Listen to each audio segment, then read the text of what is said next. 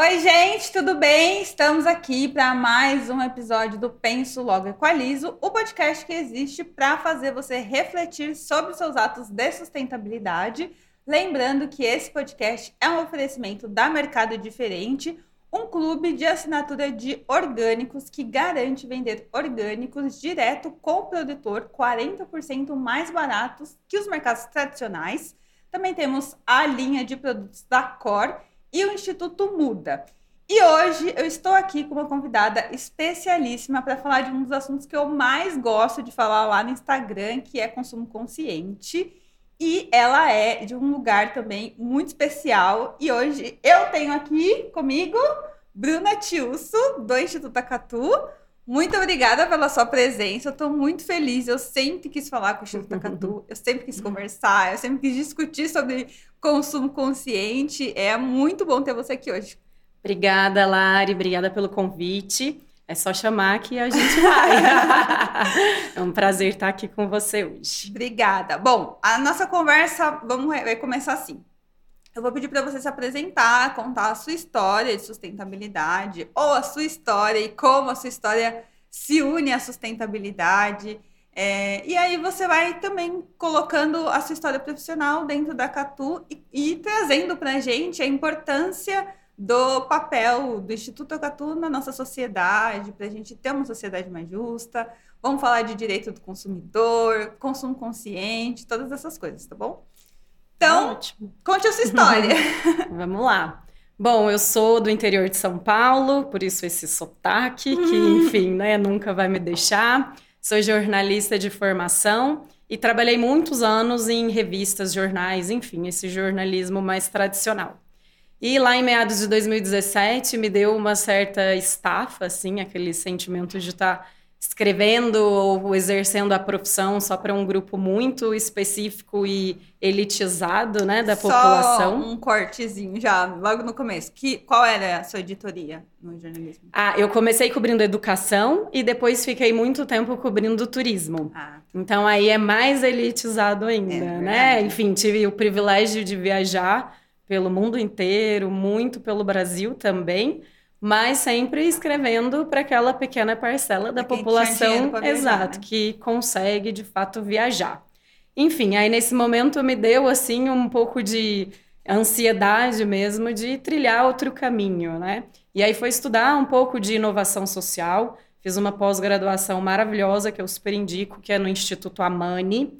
Ela é bem prática assim e é em inovação social, e ali eu comecei de fato a pensar que eu queria trabalhar com causas sociais que me são importantes, né? As mais, as que me tocam mais. Que seria educação ou igualdade de gênero ou sustentabilidade aqui no viés mais ambiental. E foi nessa busca, enfim, fiz um sabático, fiquei um tempo fora também fazendo trabalho voluntário e voltei de, decidida mesmo a procurar um trabalho que unisse aí o que eu sei fazer, que é comunicação, mas voltado para o social. Uhum. E foi aí que o Instituto Acatu apareceu na minha vida, né? Eu digo que é diferente assim de outros colegas do Acatu que caíram lá. Eu digo que eu fui buscar o Instituto Acatu, enfim, né? Eu fiz esse movimento de transição mesmo de carreira. Estou lá desde 2019.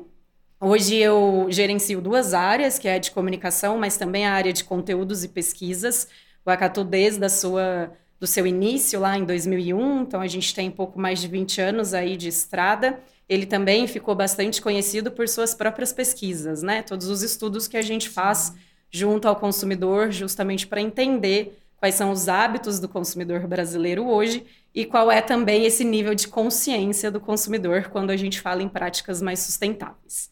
Mas enfim, caí ali, amo o que eu faço, assim, acho que o consumo consciente tem para o bem e para o mal, a vantagem de conversar com vários temas. Então, a gente fala de alimentação, de mobilidade urbana, de compras em geral, enfim, né, de uso de recursos como água, energia elétrica, tudo cabe ali no consumo. Se a gente pensar, a gente está respirando, a gente está consumindo, é. né? Nasceu, está consumindo. Exato. Pronto. Na verdade, antes de nascer, né? Porque a gente para para pensar, a mãe vai lá e prepara um é. enxoval. É e comprar fralda descartável e nananã. Então, antes de nascer, a pessoa já está consumindo e já está. É, exatamente. O que a gente fala muito é que, assim, também obviamente não podemos demonizar o consumo, né? Uhum. Ele existe e a gente não vai viver sem consumir. É. A gente precisa se alimentar, a gente precisa se deslocar, enfim, né? A gente precisa de roupa, de internet, o que seja. O que a gente pode fazer é aprender caminhos para ter um consumo com melhor impacto. E esse é a missão da Catu, né? O instituto nasceu lá em 2001 justamente para mobilizar a sociedade inteira para a prática do consumo consciente. E aí a gente pensa, como que a gente faz isso, né? Porque, claro, eu acho que uma das perguntas que a gente mais responde no Acatu é, enfim, né, uma, uma indagação, na verdade, mas faz sentido a gente colocar esse fardo nas costas do consumidor. Nossa, isso também, que já que tem, né, tantas... Então Exato. responda essa pergunta, por favor. É, na verdade, o que a gente fala, assim, a gente apresenta o consumo consciente como um caminho para a sustentabilidade. Ou seja, você vai consumir, não tem jeito. Então você tem a oportunidade de consumir, gerando um impacto melhor para você, para a sociedade, para o meio ambiente. Então é assim que a gente coloca como oportunidade. É claro que você não vai conseguir adotar todas as práticas de consumo consciente. Você tem que pensar no que cabe, né, no seu contexto de vida, na sua rotina, etc. Às vezes eu consigo adotar um hábito hoje, você não, pelo seu contexto de vida. Mas tudo bem. Acho que é importante a gente criar essa consciência de que todo ato de consumo gera impactos. Então, como que eu posso, a partir disso, entender quais são esses impactos e entender também os caminhos para gerar menos impacto negativo ou até gerar impacto positivo, né? Que é isso que a gente busca. Então, para fazer todo esse trabalho, a gente trabalha no Acatu com públicos muito diferentes. Então, a gente trabalha com o próprio consumidor, com a sociedade, por meio de campanhas, enfim, de sensibilização, redes sociais, enfim, tudo isso. A gente trabalha também diretamente com as empresas, porque quando a gente fala na construção desse futuro mais sustentável, a gente precisa de todos os atores sociais caminhando nessa direção. Então, né, é claro, de novo, né, o consumidor sozinho ele não vai transformar ou criar esse futuro mais sustentável. A gente também precisa das empresas, a gente também precisa dos governos, né? Políticas públicas, infraestrutura, enfim. Então a gente também precisa trabalhar com esses dois públicos para conseguirmos aí um impacto maior. E trabalhamos muito também com escolas. Aqui no, no Acatu a gente também já conseguiu perceber que é muito mais fácil a gente formar novos consumidores mais conscientes, trabalhando desde a infância, né? Trabalhando via escola, via educação, do que mudar hábitos e comportamentos de adultos que já consomem de certa maneira. Eu não estou falando que esse trabalho não é importante, né? Precisamos também. Mas, Mas a o partir... adulto acha que está certo e vai continuar fazendo, né? E é, a criança, e também... pelo menos, ela consegue olhar um novo horizonte, né? É.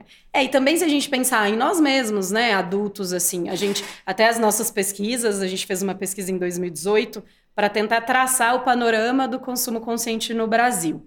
E ali a gente conseguiu identificar qual é a principal barreira para práticas mais sustentáveis. E é a necessidade de esforço. Então é justamente isso, assim, a pessoa já está acomodada consumindo de certa maneira, sei lá, usando a água dessa maneira ou se alimentando dessa maneira.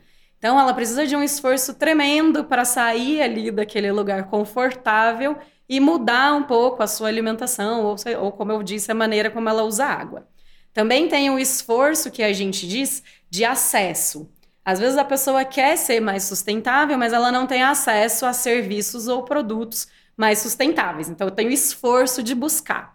E tem também o esforço financeiro, né? Como a gente sabe, que muitas práticas mais sustentáveis, principalmente quando a gente fala de compras de produtos mais sustentáveis, são mais caros. Então, também tem esse esforço. Não são todas, mas em muitos casos, sim. Então, essa necessidade de esforço, quando a gente fala em adulto, é uma tremenda barreira para a mudança de comportamento. Uhum. E quando você forma a criança, né, desde a primeira infância, para ela já entender os impactos e adotar práticas mais sustentáveis desde o início, aí ela vai embora e, inclusive, ela multiplica em casa. Ela leva para os pais. Exato. Inclusive, eu, eu, já ouvi falar isso. Tem uma, uma ativista que ela é médica, na verdade, ela é médica de casos extremos, assim, ela vai pro escala montanha, umas coisas. Uhum. Karina Oliani, não sei se você conhece. Acho que e não. ela tem também um projeto com crianças e ela fala a mesma coisa. As crianças é. levam para dentro de casa o que aprendem e os pais mudam, assim, sem nem perceber o que estão fazendo. E é. isso é muito legal. Você é. falou dessa questão do esforço, dos esforços, né? O esforço financeiro nessa pesquisa, ele aparece como é, gritante assim ou não? Ou é o esforço de ter que mudar o hábito? É, nessa pesquisa, eu não vou saber de cabeça, assim, mas aparecem, assim, tudo junto ali nesse bloco do esforço. Mas a gente tem uma outra pesquisa que chama Vida Saudável e Sustentável, que o Acatu faz em parceria com a Globescan anualmente uhum. desde 2019. E aí nessa pesquisa também em alguns em algumas dessas edições, na edição do ano passado inclusive, a gente pergunta, né, qual é a percepção de preços entre produtos é, convencionais e produtos mais sustentáveis. E sempre aparece, é tipo, é unanimidade aparecer nessa percepção de que produtos sustentáveis serem mais caros. Então, de fato, isso para o brasileiro, e se a gente considerar agora também é, todas as consequências da pandemia, né, maior desigualdade, crise econômica, enfim, tudo isso também faz aumentar um pouco mais essa percepção. Uhum. É, a gente não tem detalhes assim entre categorias, né? Será que a pessoa percebe produtos alimentícios mais sustentáveis mais caros? Será que tem uma diferença para produtos de limpeza? Isso a gente não tem, mas a percepção, sim.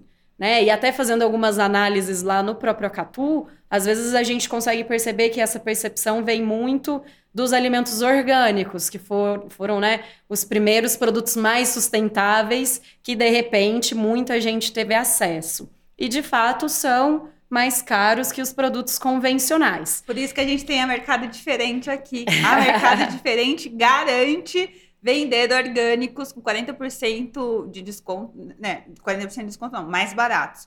Porque uhum. eles compram direto do produtor. Na verdade, eles salvam os alimentos. É aquele alimento que o produtor ia jogar no lixo, que, né, não, não ia ter pro, pro mercado não tá bonito, Sim. mas eles vão lá, contam do produtor, não deixam o produtor jogar fora, é, é, remuneram esse, esse pequeno produtor e aí todo mundo pode comprar. E eu já fiz o teste, já fui no mercado para comprar orgânico e realmente é mais barato. É. É, exato. Assim, a gente entende que essa percepção vem lá de trás, quando os produtos, né, uhum. os alimentos orgânicos apareceram e aí de fato comparando era uma diferença considerável, né? Então essa percepção ficou na cabeça das pessoas e aí precisa de todo esse trabalho de conscientização, de mostrar caminhos, enfim, de dar opções para que as pessoas também consigam achar é, produtos que elas possam comprar, né? Assim, que, de, que fazem sentido para a condição financeira dela e também tem a educação para que ela para ela entender por que, que esse produto é mais caro, é mais caro né? Quais são as externalidades que estão é. ali que fazem esse produto ser um pouco mais caro. E que às vezes nem é mais caro, né?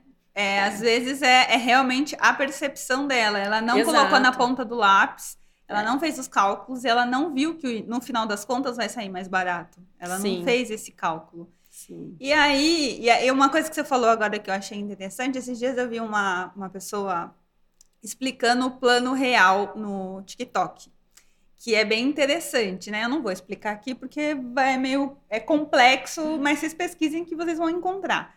E mais um, um, trechinho que eu vou pegar que é a, a, a, da percepção das pessoas que elas achavam que o valor do, do, do, produto ia subir, né? Então elas já aumentavam, já se antecipavam. Que é basicamente essa percepção que a galera tem hoje, né? Que no passado o produto sustentável chegou no mercado caro e, e que parece que hoje todos os produtos sustentáveis são caros quando não é, né? É, exato. E também tem isso, você, a partir do momento que você é, tem a possibilidade de comprar um produto mais sustentável, você tem que pensar também o que, que você está ganhando com isso, né? Sim. Então, assim, todo ato de consumo gera impacto para você, primeiro, para a sociedade e para o meio ambiente. Então você está pagando por um produto que talvez está é, tá te trazendo mais saúde, ou pelo menos não está te tirando a saúde. É. Enfim, pode ser talvez um gasto que você vai ter que gastar ali, com né, um pouco mais para frente, exato, com um tratamento, com o que seja, né, para recuperar a sua saúde. É. Ou mesmo se a gente pensar, por exemplo, produtos mais duráveis, né? Enfim, às vezes você vai pagar um pouquinho mais ali na hora da compra, mas esse produto vai fazer com que você não precise comprar um novo por um maior período de tempo. Ou seja, você está investindo ali um pouco mais, mas você vai ganhar no todo, né? Na maior vida útil desse produto.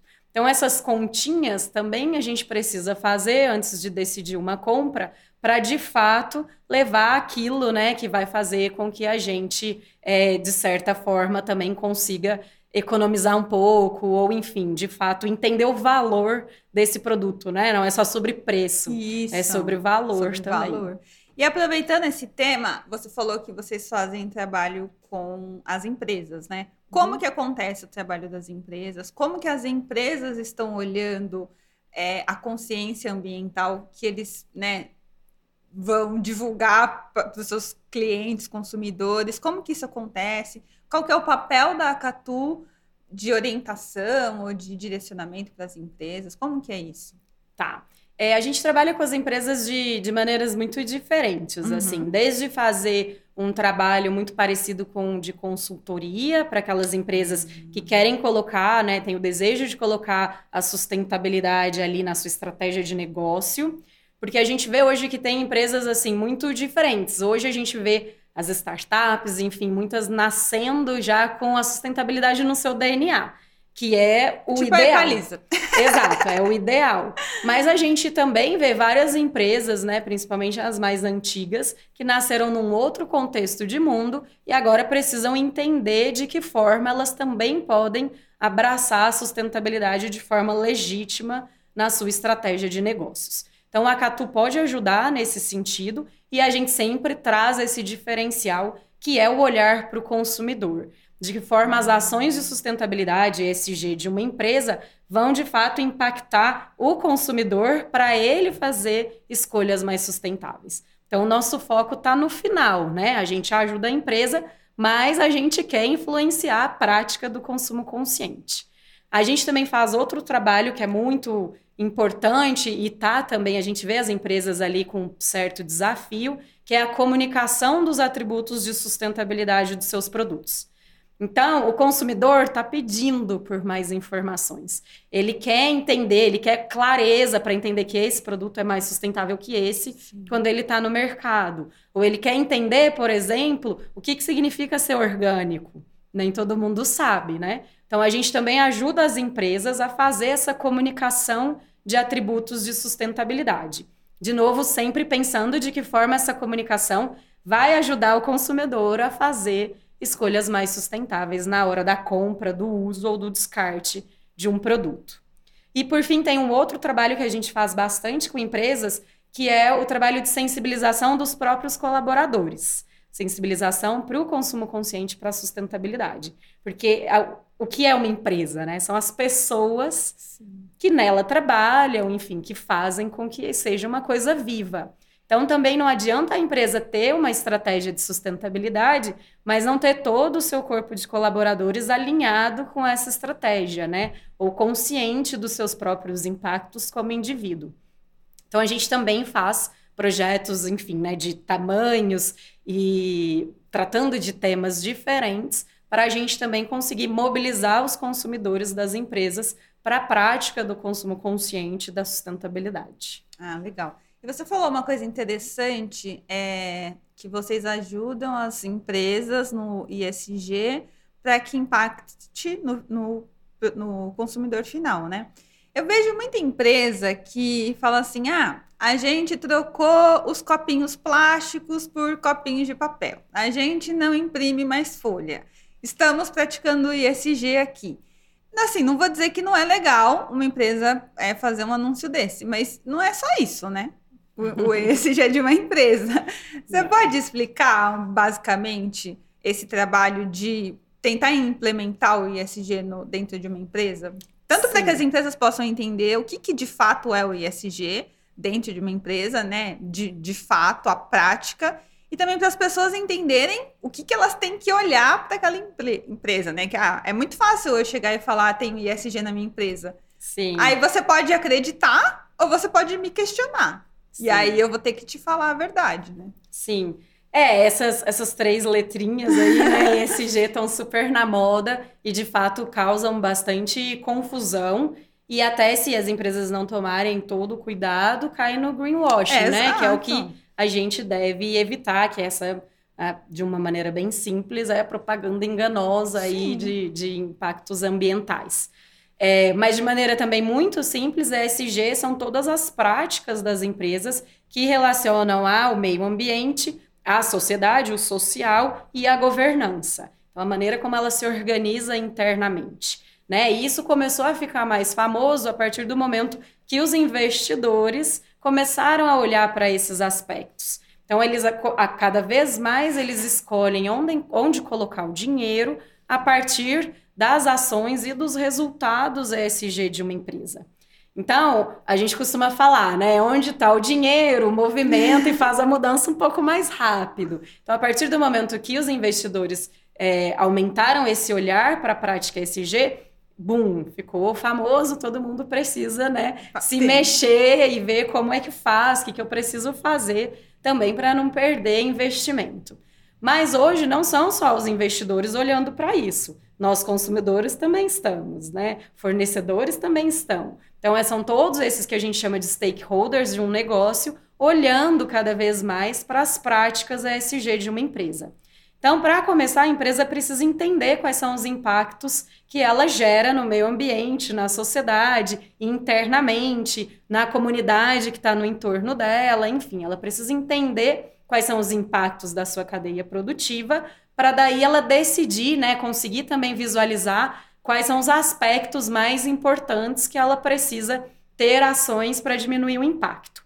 Então, é claro, como você falou, tem empresas que começam trocando o copinho. Tá, legítimo. É. Mas também é isso, precisa ter esse olhar sistêmico para entender se o meu impacto é muito mais em emissões, é aqui que, um que copinho, eu preciso né? de fato, é, colocar mais esforços.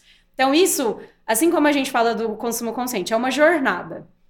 Então, assim, precisa começar de algum ponto, né? Assim, é, é, eu tenho uma visão muito positiva, eu acho, que a gente vê no Acatu muitas empresas nos procurando pedindo ajuda nesse sentido. Então já é um bom sinal.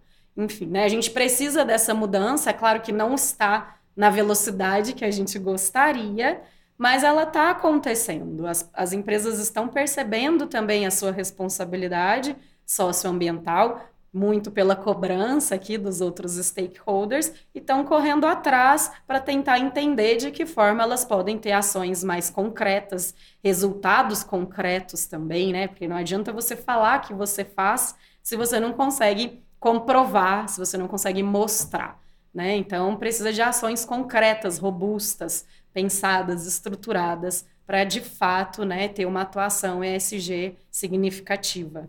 E aí você falou do E, aí a gente ainda tem o S e o G, né? É. Dentro, da, dentro dessa dinâmica do vamos fazer a mudança, qual que é o olhar que as empresas também precisa ter para o, o S, né? E para o G? É, o S é o social, então ela precisa olhar muito no o impacto que ela gera na sociedade como um todo. Aqui a gente pode citar tanto é, o lugar que ela está, né? Por exemplo, se a gente fala de indústria e tal, ela está nesse lugar, qual o impacto que ela gera para as, as pessoas que estão ao redor dela, né? Para as comunidades, para a cidade. A gente pode também pensar mesmo no produto que ela está criando. Qual é o impacto desse produto para a saúde das pessoas, dos consumidores? Isso tudo entra no social. O G já é a governança. Então, aqui entram talvez critérios é, de equidade de gênero, racial, como ela trata esses, esses colaboradores, né? Como é ali todo o sistema dela de remuneração, como é, né? Se é mais horizontal, é mais vertical, toda essa estratégia mesmo interna de como a empresa se organiza, também pensando em sustentabilidade. Uhum. Porque a gente sempre é, é preciso também lembrar que sustentabilidade a gente associa muito o ambiental porque é o verde, é, não sei o quê, é, enfim. Mas não é só foi, isso. Mas não é só isso. E não existe sustentabilidade se a gente não tiver equidade de gênero, se a gente não tiver equidade racial, enfim, se a gente não tiver esse olhar para todas as classes sociais do Brasil. Então, tem todos esses aspectos também que precisam ser considerados. Ah, isso é bem, bem interessante. E quando a gente fala, você fala assim, ah, as empresas, eu tenho um olhar muito positivo, porque as empresas estão procurando. Eu também tenho muita esperança de que as empresas vão abrir suas mentes e, e mudar de verdade. Mas quando a empresa é, entra em contato com a Catu, né? Vocês tentam entender o problema, sugerem soluções. Como que eles recebem a orientação? Geralmente eles acatam ou criam dificuldades? Como que, que, como que acontece o processo? Olha, de maneira geral, acho que depende muito, né? Assim, cada caso varia muito pela natureza da empresa, pelo porte, uhum. pelo setor, né? O segmento que ela está inserido. Então, depende muito. Mas a partir do momento que tem esse primeiro impulso de procurar alguma ajuda, algum apoio para fazer né, alguma mudança sistêmica, a recepção da, das nossas orientações, ou enfim, do que seja, é positivo. Ah. Assim, é, é, isso, é como eu, eu, sempre tenho essa avaliação. Às vezes não é na velocidade que a gente ah. gostaria, mas também, né, a gente precisa entender que cada empresa tem ali o seu ritmo e a sua forma de governança é. também, que vai colocar isso como prioridade um, dois e três.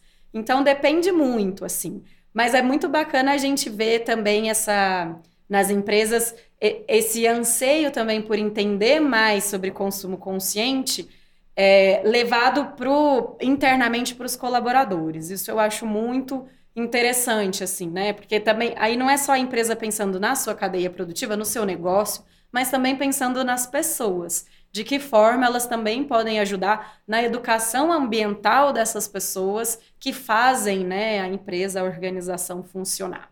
Isso porque, para a gente, isso também é uma responsabilidade das empresas. Porque uma coisa é, por exemplo, a Catu conversar na, nas nossas redes sociais com, sei lá, 20 mil, 30 mil pessoas. Outra coisa é uma empresa que tem atuação no Brasil inteiro, sei lá, plantas em diferentes locais, está falando diretamente com aquelas Sim. pessoas. Então, o poder delas de alcance, de impacto, é muito grande.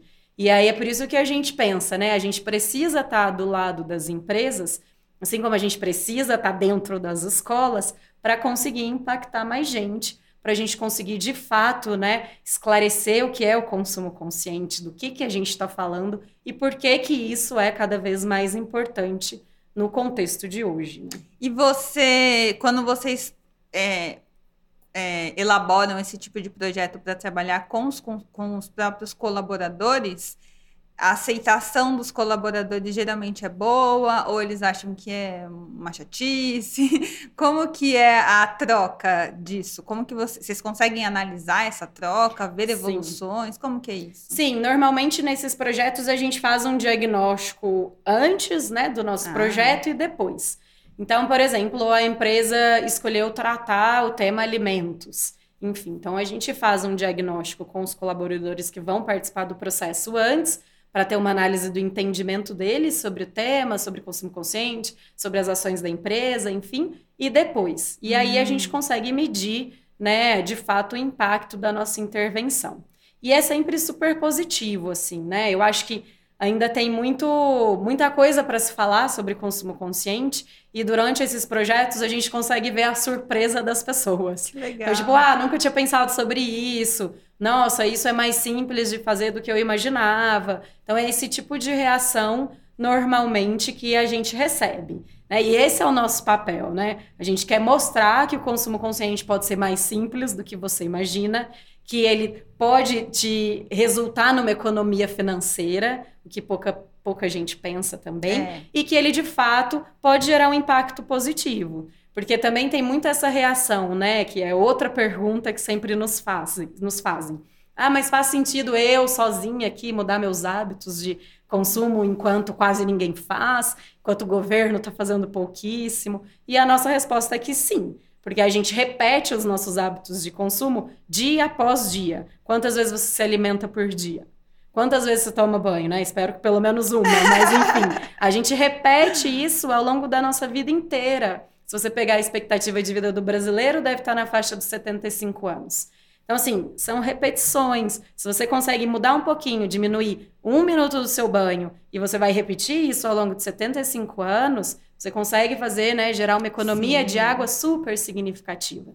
A mesma coisa para a alimentação, a mesma coisa se você conseguir mudar o jeito que você se desloca na cidade. Que eu, enfim, né, aqui, principalmente em São Paulo, muita gente se desloca de carro e às vezes sozinho. Se você consegue fazer trechos curtos de bicicleta ou a pé, todo dia, imagine o impacto ali de emissões que você vai poupar. Então, esse é muito nosso trabalho. Mostrar que o consumo consciente pode ser simples, pode gerar economia, faz a diferença no todo e que você sempre vai ter alguma maneira de começar a sua jornada, né?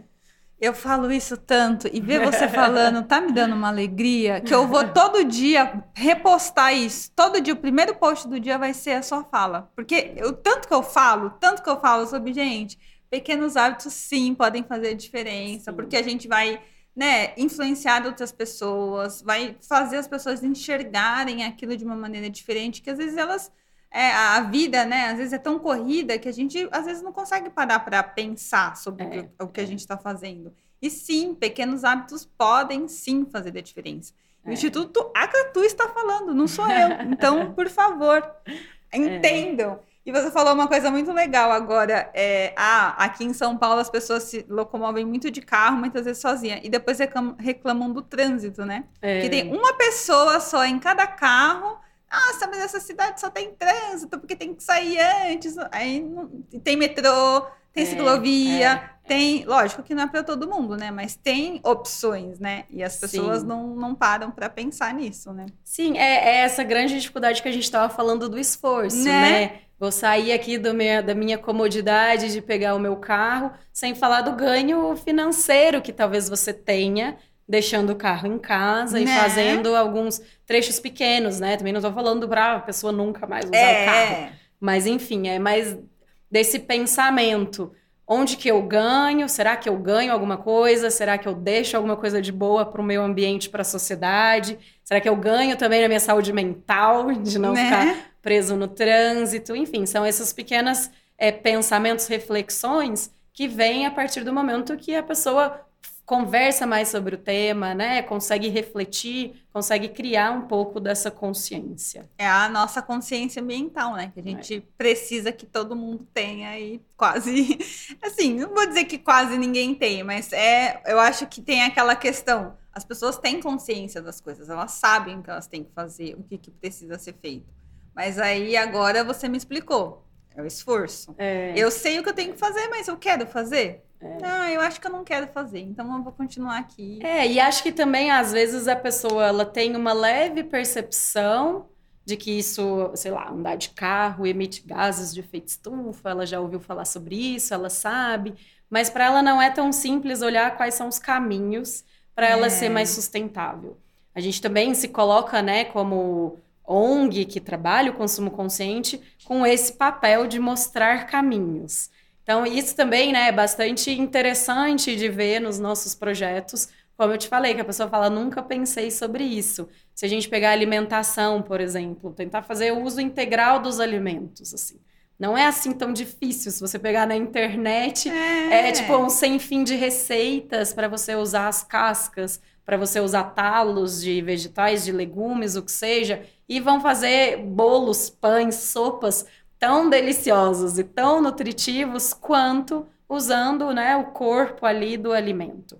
Mas é isso, a pessoa, às vezes, ela precisa que alguém mostre esse caminho. Isso é possível, aqui você acha a receita, vamos tentar. Porque também é isso, quando a gente fala, por exemplo, de uso integral de alimentos, além de diminuir os resíduos, porque você não vai jogar essas partes Sim. fora que você costuma jogar, você ainda vai ter o ganho financeiro, porque você está aproveitando essas tá partes é, para se alimentar. Então também a gente acha, né, a gente sempre fala, o nosso site funciona muito nesse sentido de ser um hub de caminhos. As nossas redes sociais também, né? É isso, você quer aprender um pouco como você pode economizar energia elétrica? A gente vai te dar um monte de possibilidades.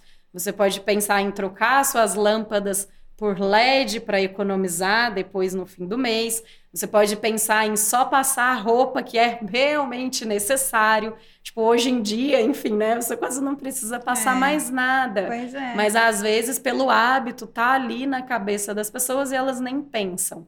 Então é isso também, né? Mostrar caminhos, mostrar que pode ser simples, enfim, como a gente sempre fala, você não vai conseguir fazer tudo que a gente diz ali, mas algumas coisas você pode tentar adotar para começar essa sua jornada ou ir avançando nela também, né?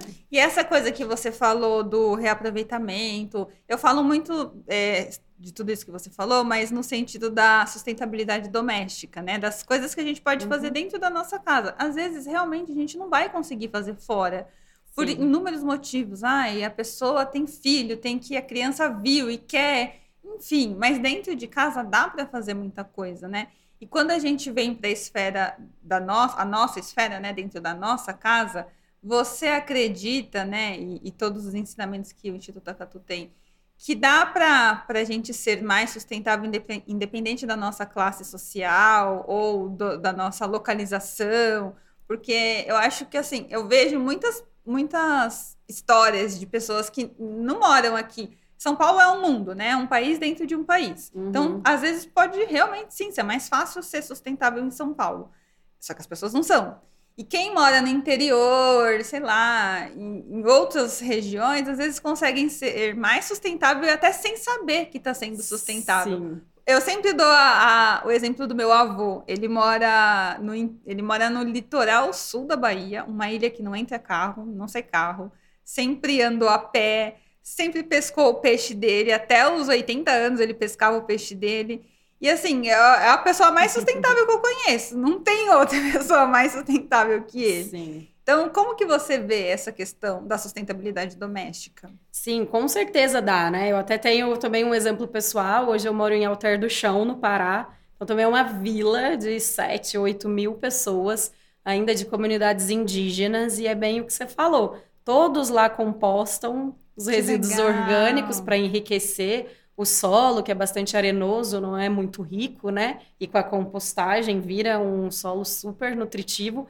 Então, todo mundo já faz isso, fazem um uso mais integral dos alimentos, sem ter a consciência de que isso é sustentabilidade. Aqui, muito vindo aí dos ensinamentos dos próprios indígenas, que Sim. tem muito para ensinar para a gente nesses quesitos, né?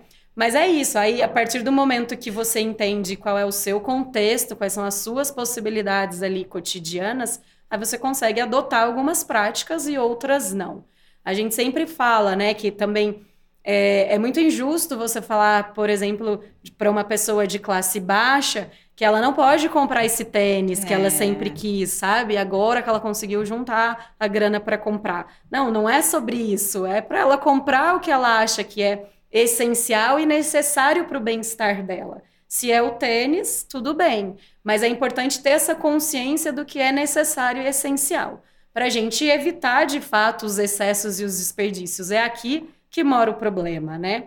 Então, se a gente pensar, por exemplo, no nosso, é, em todos os nossos projetos com escolas públicas, o Acatu lançou, já vai fazer 10 anos já, um programa que chama Educatu, que é o primeiro programa de aprendizagem gratuita para o consumo consciente para a sustentabilidade. Então, a gente faz parcerias com as secretarias de educação para colocar o ensino do consumo consciente da sustentabilidade dentro das escolas, aqui falando de ensino fundamental 1 e 2.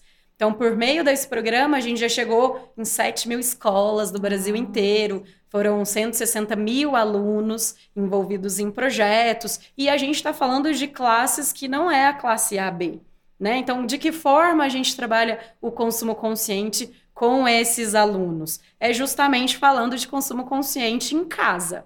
De que maneira você pode consumir melhor, fazer um uso mais racional da água, de que maneira você pode fazer um uso mais racional da energia elétrica, de que maneira você pode reduzir a geração de resíduos. Enfim, né? Hoje é tudo muito industrializado, são muitas embalagens que a gente acaba gerando ou, ou, ou também, né, você gerou esses resíduos, de que forma você pode também descartar mais corretamente, fazendo ali o uso da compostagem, ou tentando, né, passar aqui para reciclagem os que são recicláveis, justamente para você diminuir o seu impacto.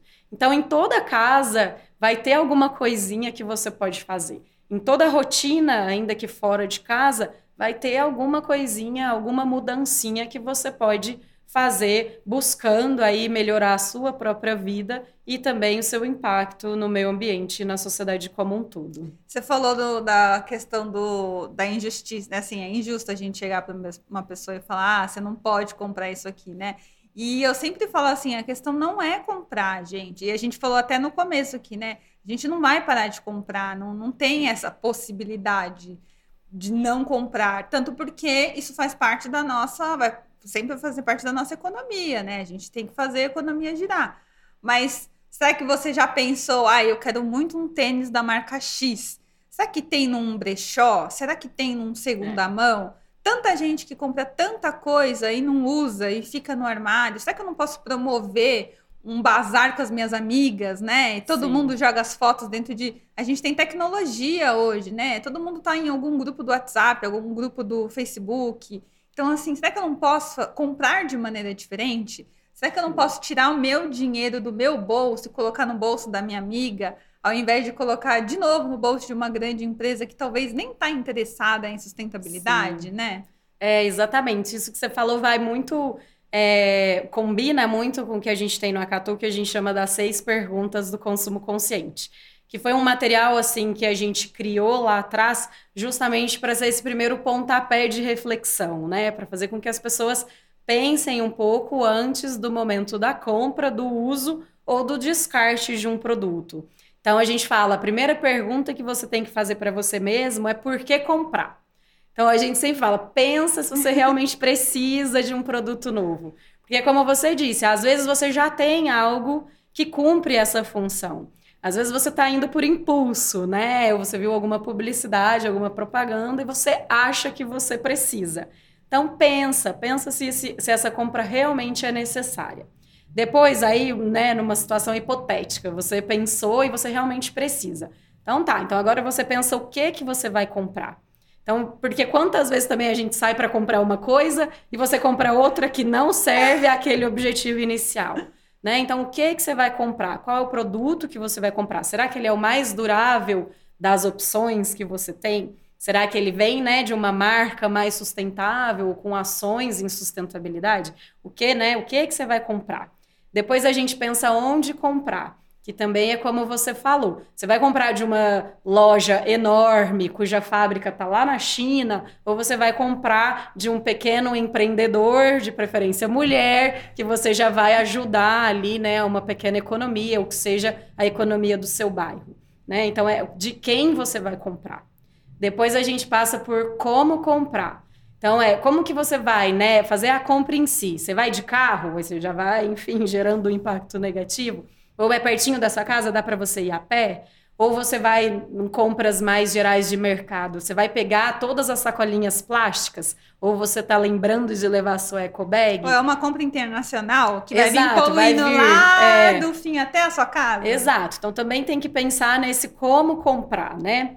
Depois a gente passa para o como usar. Então você já comprou, você está com esse produto. De que forma você pode fazer um uso mais eficiente desse produto para ele durar mais? Para ele não estragar, para você não ter que logo substituir esse produto por outro. E por fim, como descartar. Então, a partir do momento que esse produto não serve mais para você, o que, que você faz?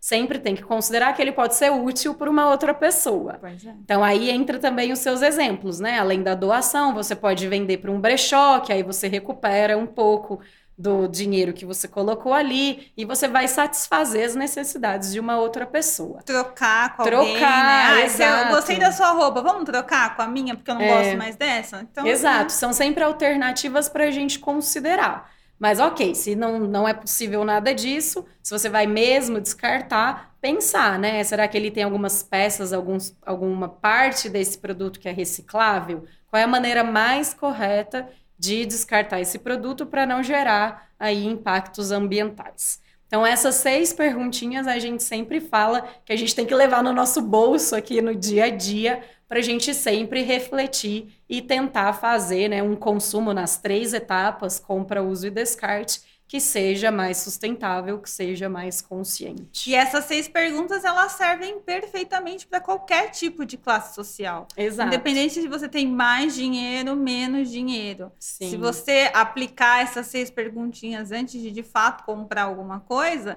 todos os exemplos que eu dei aqui são exemplos de consumo. Eu vou estar comprando de alguém, eu vou estar comprando alguma coisa mas eu estou comprando de maneira mais consciente. Isso. Eu comprei num brechó, eu comprei de uma amiga, eu, sei lá, comprei num app de segunda mão, que de uma pessoa que comprou por impulso, provavelmente é. não usou, mas eu não estou, eu estou poluindo assim. O produto tudo bem, o produto já foi fabricado, já poluiu. Vai talvez poluir da entrega, né, da, da onde está até a minha casa. Mas se for uhum. perto da minha casa, se for meu vizinho que está vendendo, talvez eu não estou poluindo tanto, né? Exato. Então, assim, tem várias, realmente várias maneiras de se consumir de maneira consciente, né? É, exatamente, é buscar esses caminhos, né? Enfim, é começar de alguma forma. E depois a gente fala, né, que essa jornada é meio sem volta, depois que você começa de fato a refletir sobre tudo isso e colocar no seu dia a dia, você já não consegue mais fazer uma compra por impulso, assim. É verdade. E isso também que é legal de ver a transformação das pessoas. E isso é educação né? A partir do momento que você pensa, que você tem consciência do impacto de cada uma das suas escolhas, a gente costuma falar também que uma escolha de consumo, um ato de consumo é um ato de cidadania, porque Sim. afeta todo mundo, né? E afeta a natureza, o meio ambiente e dela dependemos. Ela não depende da gente, mas a gente depende dela. Então é isso, né? A partir do momento que você tem a consciência que os seus hábitos diários impactam Aí a gente começa, né, a mudar uma coisinha aqui, outra coisinha ali, e a gente vai se tornando cada vez mais consumidores mais conscientes. Aqui no Acatu também a gente, quando a gente fala em consumo consciente, a gente define como um consumo com melhor impacto, justamente Isso. porque a gente não vai deixar de consumir. Mas se a gente conseguir já é, tirar excessos e desperdícios, a gente já faz uma grande revolução, né? Que vai gerar muito impacto positivo ali no final.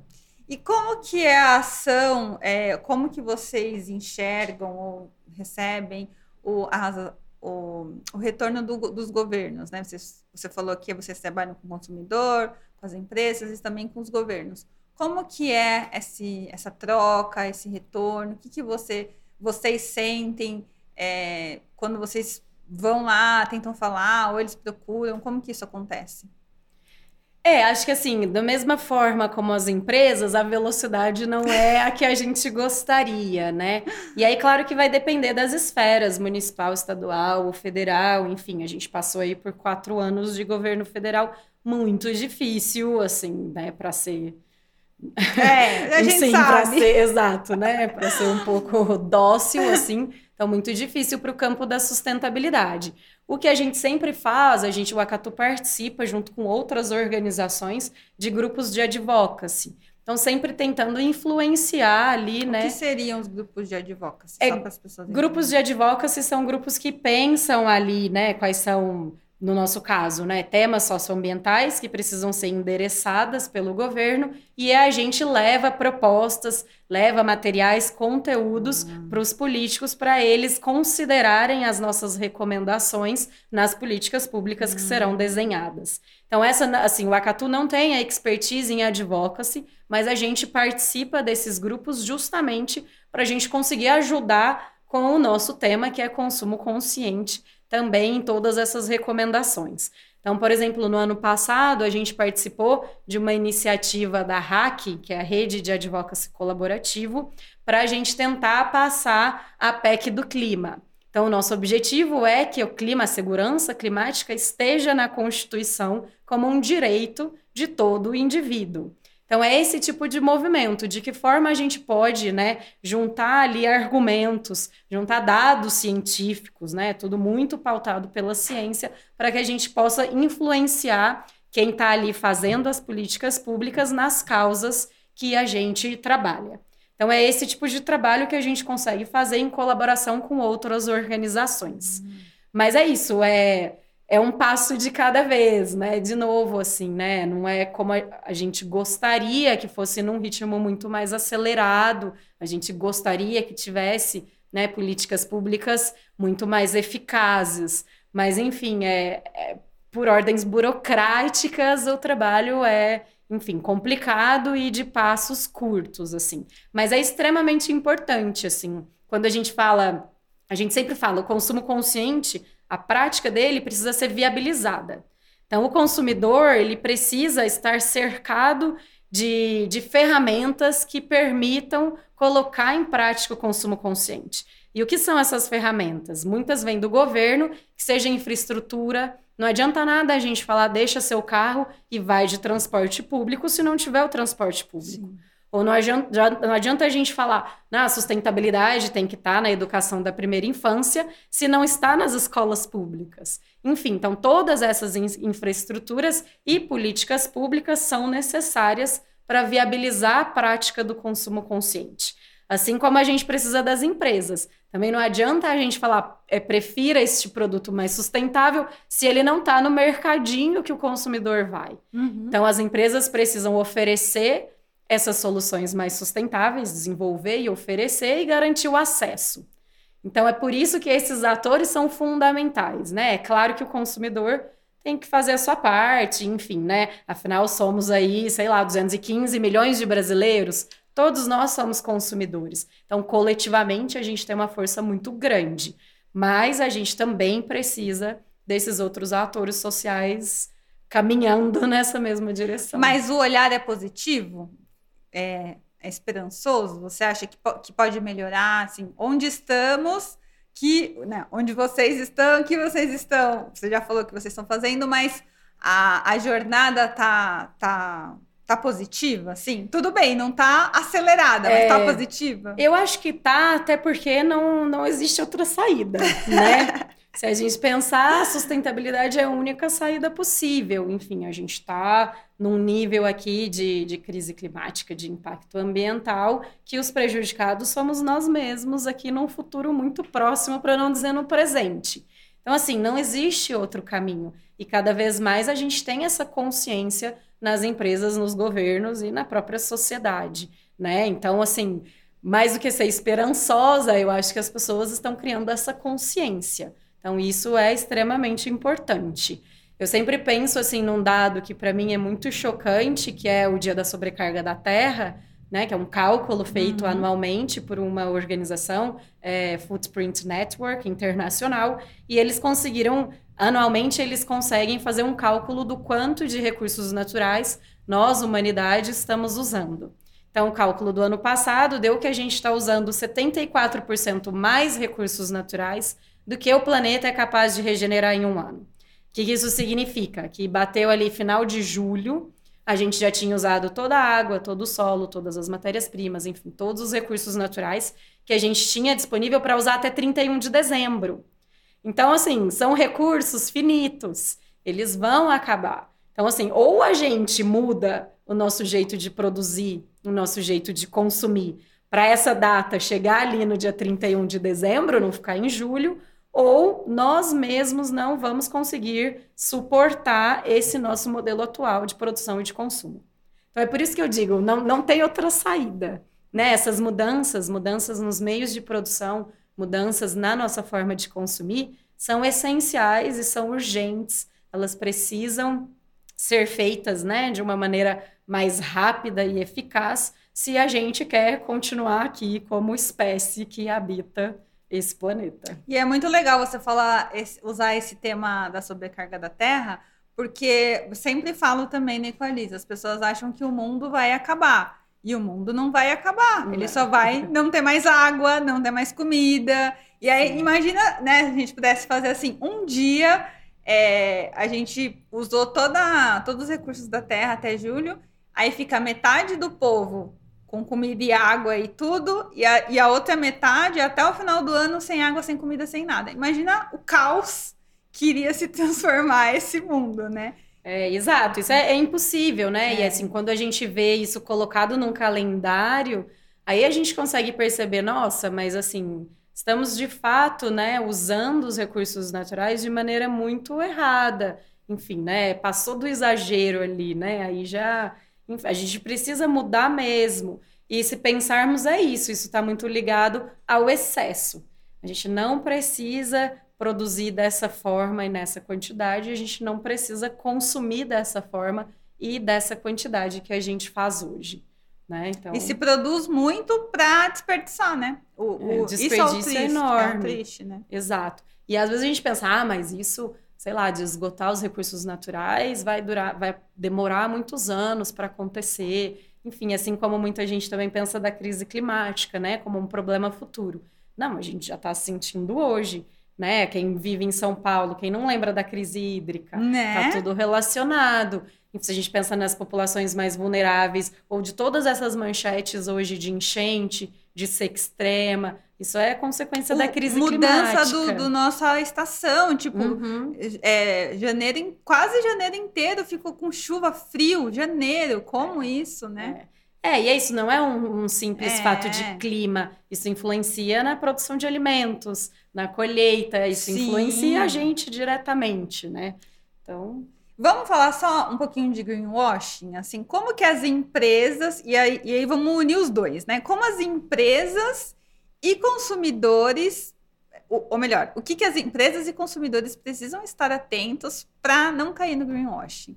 Tanto quem está produzindo né? Às vezes eu até entendo que a empresa está com super boa vontade, mas por, sei lá, um deslize cometer um greenwashing ali, nem percebeu e vai, de certa maneira, influenciar o consumidor que está achando que está comprando uma coisa que não está. Então, uhum. assim, o que, que, você tem a dizer sobre isso? Hum.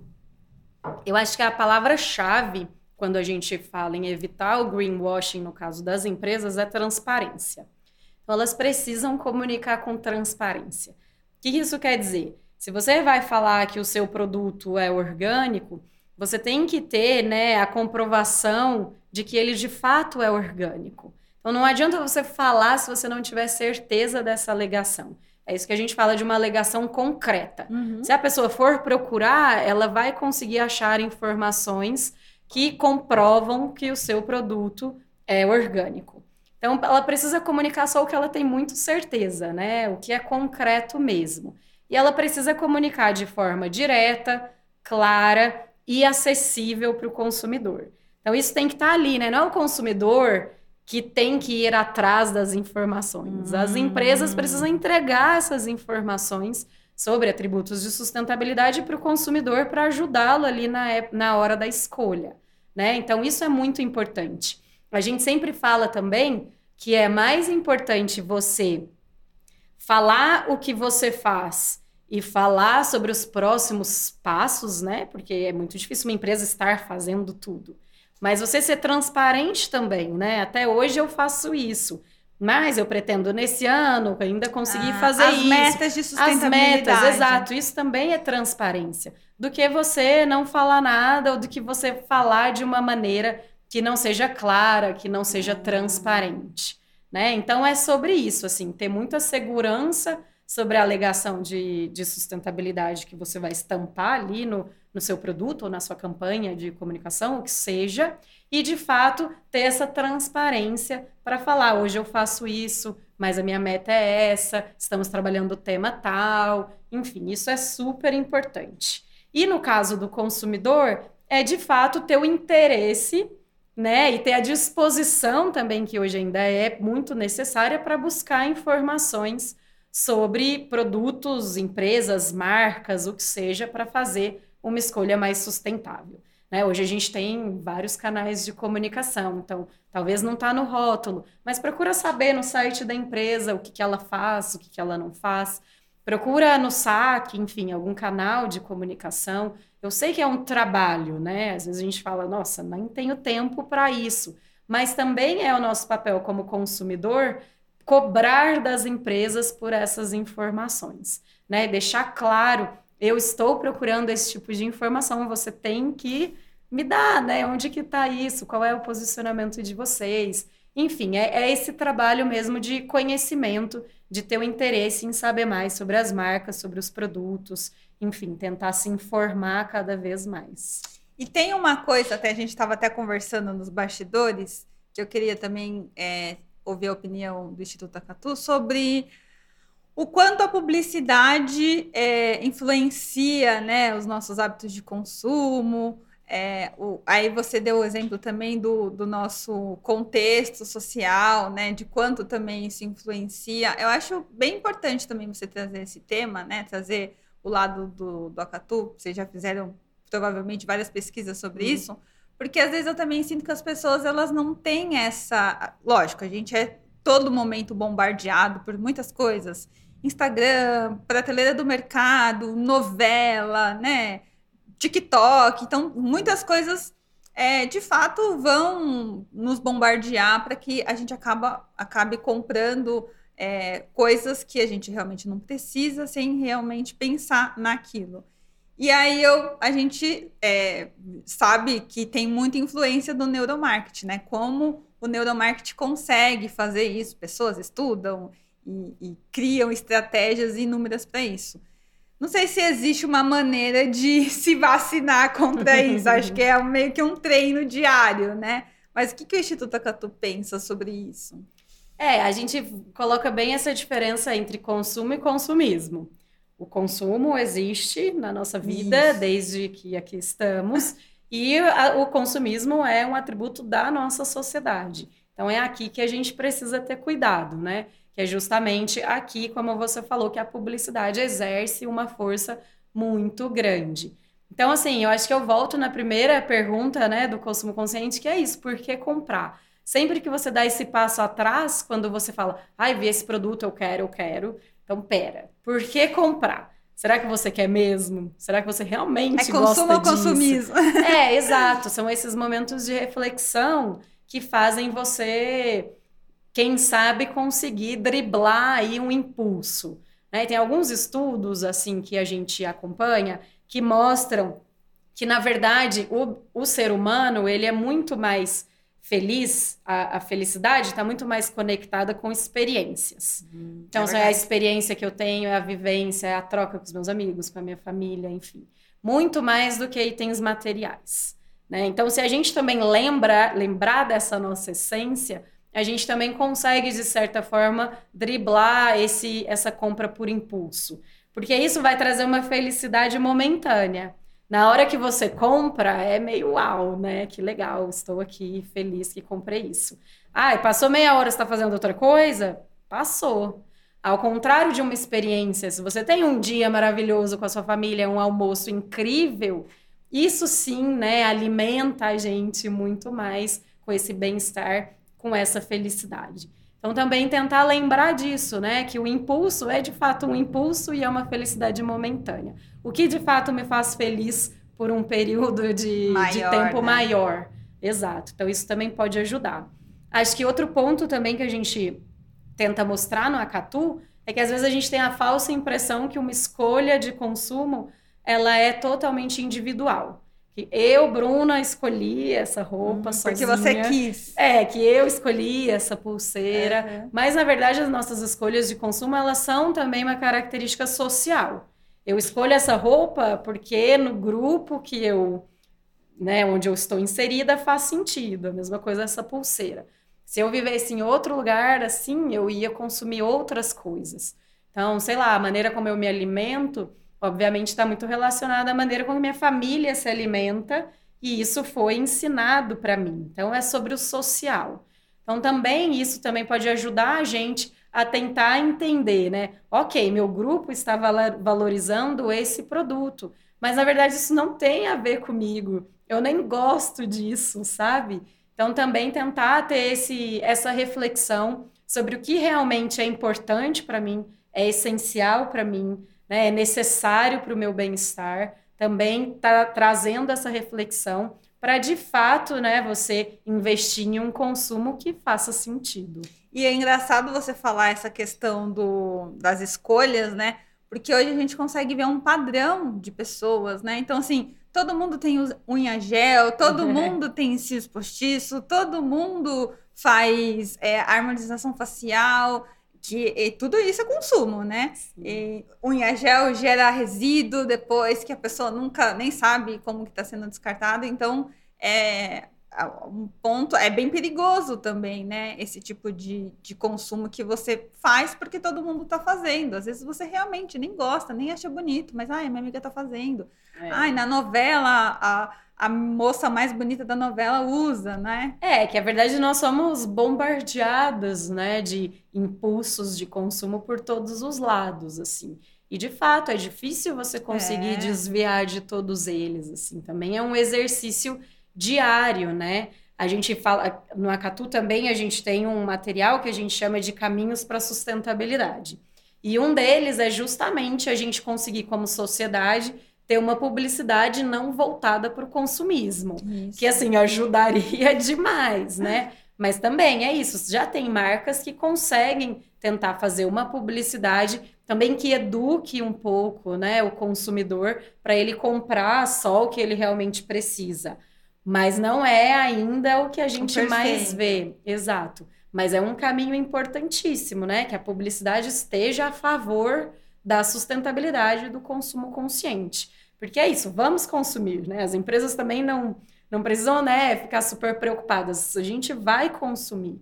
Mas o que a gente tem que tentar barrar, tentar diminuir são os excessos e os desperdícios mesmo é. ligados ao consumo. E agora, só para a gente fechar, eu queria saber como que funciona a questão do trabalho nas escolas, assim, como vocês é, selecionam as escolas, como que é feito de fato o trabalho nas escolas, quais são as escolas que podem participar, o que, que tem que fazer para participar, porque acho que pode ser uma, é, uma utilidade pública aqui para uhum. outras escolas que queiram isso também. Sim, legal. É, a gente criou então o Educatu, que é esse programa, né, essa rede de aprendizagem gratuita do consumo consciente da sustentabilidade. É uma rede online, então também está ali aberta, é só fazer um cadastro para conhecer, educatu.org.br. E a partir do lançamento desse, desse programa, em 2013, a gente começou a fazer parcerias com secretarias de educação do Brasil inteiro. A rede, é, o programa ele é voltado para o ensino fundamental 1 e 2, mas a gente já consegue também atender escolas do, do ensino médio. Então, por meio dessas parcerias com as secretarias, a gente consegue entrar nas escolas públicas e desenvolver projetos de consumo consciente. Então, normalmente a gente faz a capacitação de um grupo de educadores, e aí esses educadores vão trabalhar projetos, desenvolver projetos com as, os seus alunos, né, ao longo de um semestre ou ao longo do ano inteiro. Então ali também a gente faz a seleção de que tema a gente vai tratar em cada escola. Então depende muito do contexto, ah. enfim, da realidade das escolas. Então a gente pode tratar, por exemplo, o consumo consciente de resíduos e pensar num projeto para eles desenvolverem consumo consciente de alimentos também, ou consumo consciente e energia elétrica, enfim. Então, aí, a partir do momento que os educadores estão capacitados, aí isso flui muito melhor, né? E é super legal que normalmente envolve também a comunidade escolar. Então, por exemplo, se eles vão desenvolver um projeto em resíduos e ao final tem alguma exposição, tem uma feira, então os pais também ah, participam legal. e, de certa forma, também participa um pouco dessa educação para o tema. Então, dessa forma que é feito. Normalmente a gente tem empresas também apoiando esses projetos e aí a gente consegue espalhar. Então, a gente consegue, já atendemos, por exemplo, escolas é, na região amazônica, escolas indígenas, que aí a gente vai pensar qual é a temática que faz sentido ali. Nordeste a gente faz bastante projeto, aqui no Sudeste, obviamente, também, no Sul. Então, a gente já esteve em 7 mil escolas em todas as, as, regiões do Brasil e depois elas continuam conectadas ali no Educatu, que funciona mesmo como rede. Então, os alunos ou os educadores, eles colocam ali as experiências deles, contam dos projetos e acontece ali uma troca também entre escolas, entre alunos também para alimentar, né, ser um lugar mesmo de trocas de experiências sobre o tema. Então é super, é super bacana e até convido todo mundo a conhecer educatu.org.br. Então a escola só precisa entrar lá e fazer o cadastro, é isso? É, não, na verdade, é, um educador pode entrar e fazer ah, é cadastro. para conhecer os materiais, usar tudo que tem lá, uhum. mas esse projeto semestral ou anual, a gente só consegue entrar via Secretaria ah, de Educação. Entendi. Aí vocês aí que é a seleção exato. é com vocês. Entendi. Exato, exato. E nesse, nesse projeto que você fala que vocês fazem via secretarias, os educadores são os próprios educadores da escola ou são educadores Sim. que vocês selecionam? Não, são educadores da escola. Ah, então, tá. normalmente começa com uma oficina, né? Uma capacitação para os educadores. Aí os educadores da escola participam e aí depois eles fazem os projetos com os seus próprios alunos ah, em sala de ah, aula. Entendi. É. E aí continua através do, da, do cadastro que vocês Sim. fazem, né? Sim, ah, exato. Tá. É, às vezes a gente fica né, na escola apoiando os projetos por mais de um ano, depende. Ah, legal. Às vezes a gente está em um ano, outro ano não, depois a gente volta. Mas a ideia sempre nos projetos do Acatu é ter essa capacitação e essa multiplicação para que a coisa role sem o Acatu estar ali. Dá né? o start, né? Exato. Então, a partir do momento que os professores são capacitados, passam por esse processo de sensibilização e mobilização para o consumo consciente, eles podem depois trabalhar sozinhos, ah, usando todos os nossos materiais pedagógicos. Ah, muito legal. Justamente para não morrer, né? Para não ser uma é. intervenção pontual. A nossa, o nosso objetivo é sempre que perdure. Então, tanto nas escolas como nas empresas também funciona dessa forma. E dessas escolas que vocês participaram, né, já fizeram coisas, vocês têm histórico de tipo, ah, em 2000 e, sei lá, 20, não, porque teve pandemia, né? Uhum. Acho que não. Mas antes disso, ah, 2000 e 2000 teve, aí 2020, 2001 também teve, né? Não, todos os anos tem, ah, desde tá. 2013 Todos os anos tem. Inclusive, na pandemia, por ser uma plataforma digital, a gente também conseguiu fazer ah, projetos legal. em escolas. Aí a gente fez adaptações para ser é, processos totalmente online, mas também teve. a gente nunca parou. Então é isso. O que varia um pouco é o número de escolas, né, a cada ano, e aí depende das parcerias. Mas a gente sempre tem esses projetos rodando. Uhum. E acho que o mais legal deles desses projetos é que a gente consegue ver no final, tipo, a criança, o, o aluno multiplicando conhecimento dentro de casa ou em outros, em outros ambientes, né? Então é a criança que chega em casa e ensina a mãe e o pai que tem que apagar a luz ao sair do ambiente. Legal. Ou é a criança ensinando para a mãe e para o pai como gerar menos resíduos, enfim, no dia a dia. E isso é uma, uma ferramenta super potente se a gente pensa em sociedade as crianças, enfim, essas novas gerações, elas são, né, enfim, multiplicadores muito potentes. Quando a gente pensa no nosso objetivo de mobilizar a sociedade inteira para o consumo consciente, a gente conta com as crianças, com essa nova geração aí também multiplicando todo esse conhecimento. Né? Ah, muito legal. Fico muito feliz. Bom, Bruno, acho que a nossa conversa foi ótima, rendeu muito, falamos muita coisa. Sim, Fiquei é um assunto muito, Fiquei muito feliz de ter você aqui, de verdade. Eu espero que a nossa conversa ajude as pessoas a entenderem mais sobre o consumo consciente fazerem o mínimo esforço possível que elas puderem fazer. Eu sempre falo, não importa o quanto você faça, mas faça pelo menos um pouquinho de onde quer que você esteja, né? Com certeza você vai impactar. Eu acho que você esclareceu muitas coisas aqui sobre o fazer um pouquinho, né? Sim. Bom. E aí eu quero que você deixe uma mensagem final para as pessoas, convidar para conhecer o Acatu e fica à vontade. Legal, é. Muito obrigada de novo pelo convite, foi um prazer. Enfim, a gente se empolga, né, né? quando a gente começa a conversar, porque são muitos aspectos mesmo, muitos exemplos que a gente pode trazer. É, eu acho que como mensagem final, eu sempre gosto também de, de tentar lembrar as pessoas, né, que cada um de nós, nós somos sim agentes de transformação social é muito comum a gente terceirizar um pouco essa responsabilidade.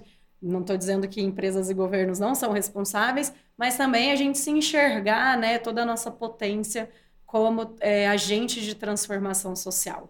Acho que você até comentou, às vezes a gente não se dá conta, mas os nossos hábitos servem de exemplos para as pessoas que convivem com a gente, amigos, colegas de trabalho, família. Enfim, se você costuma levar a sua eco bag, as pessoas estão vendo e você vai influenciar. E além de servir de exemplo, a gente também pode, né, cada um ali dentro das suas possibilidades, ser também um multiplicador do consumo consciente da sustentabilidade. explicar para as pessoas, né, por que, que isso é importante, qual é o impacto, enfim, né, tentar passar um pouco desse conhecimento e dessas reflexões. Eu acho que a gente precisa pensar sempre que individualmente nós somos um só, mas coletivamente, pelo menos aqui no Brasil, nós somos 215 milhões. Então, se a gente consegue né, uma parcela significativa dessa população adotando práticas mais sustentáveis, a gente consegue uma mudança sistêmica também numa velocidade né, que faça mais sentido para essa mudança. Então, esse é o meu recado, enfim, né, espero que todo mundo se sinta aí um pouco mais empoderado, né, e que também ache um pouco mais fácil dar esse primeiro passo, ou um segundo passo, ou um terceiro passo que seja no consumo consciente. Nós aqui do Acatu, a gente está super à disposição para continuar essa conversa e deixe também o site acatu.org.br e estamos no LinkedIn, no Twitter, no Facebook, no Instagram, arroba Instituto Acatu. A gente coloca muitas dicas práticas lá, muitos conceitos, enfim, sempre tentando aí ajudar as pessoas também a avançarem nessa jornada.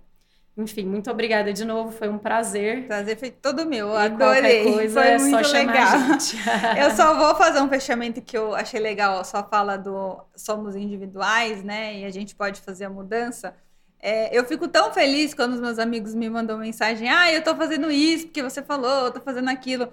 Um dos meus melhores amigos, ele, eu dei um copo para ele, reutilizável, né? E aí, porque ele sempre usava, ah, eu tomo água na garrafinha, eu reutilizo a garrafinha. Mas, Bruno, não pode reutilizar a garrafinha. Vou te dar um copo. Aí eu dei um copo para ele. E aí ele faz crossfit, né, numa academia, tipo, com, consideravelmente com bastante gente. Aí um dia ele chegou com um copinho e todo mundo, nossa, que legal, que diferente. Nossa, que copo é esse? Eu também quero. E ele falou: Ah, eu ganhei da minha amiga que, que fala de sustentabilidade. Nossa, eu quero. Aí todo mundo quis. Aí teve um dia que ele foi pra academia e esqueceu o copo. E aí todo mundo falando pra ele: se você usar copo plástico, vou tirar foto e mandar pra sua amiga. tipo, aí depois desse dia, nunca mais ele esqueceu o copo e todo mundo taxa ele agora de não pode usar copo plástico mas ao mesmo tempo todo mundo quis o copo igual o dele. Então, assim, Exato. assim, foi um hábito tão simples. Eu tinha um copo a mais, eu dei para ele, para ele parar de, né, poluir. Uhum.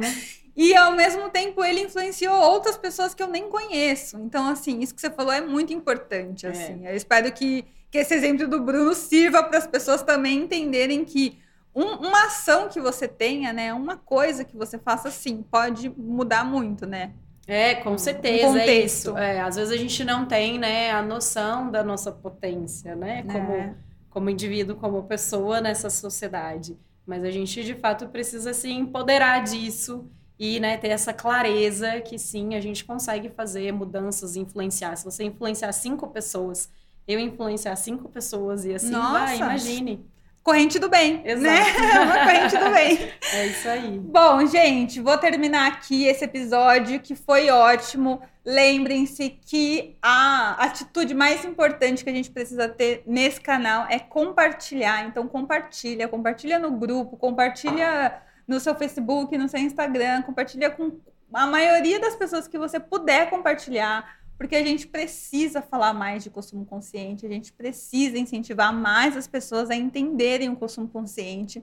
As pessoas só não aceitam o que elas não entendem, então quando elas começam a entender, elas passam a aceitar mais. Então me ajude, por favor. Como a Bruna falou, se tiver dúvida, deixa aqui nos comentários, entra no site da Catu, entra no Instagram, no LinkedIn se movimentem, se esforcem, porque senão não vai ter jeito, né? Não vai ter futuro. Lembrando que esse episódio é um oferecimento da Mercado Diferente, da Cor e também do Instituto Muda. E é isso. Um beijo e até o próximo episódio.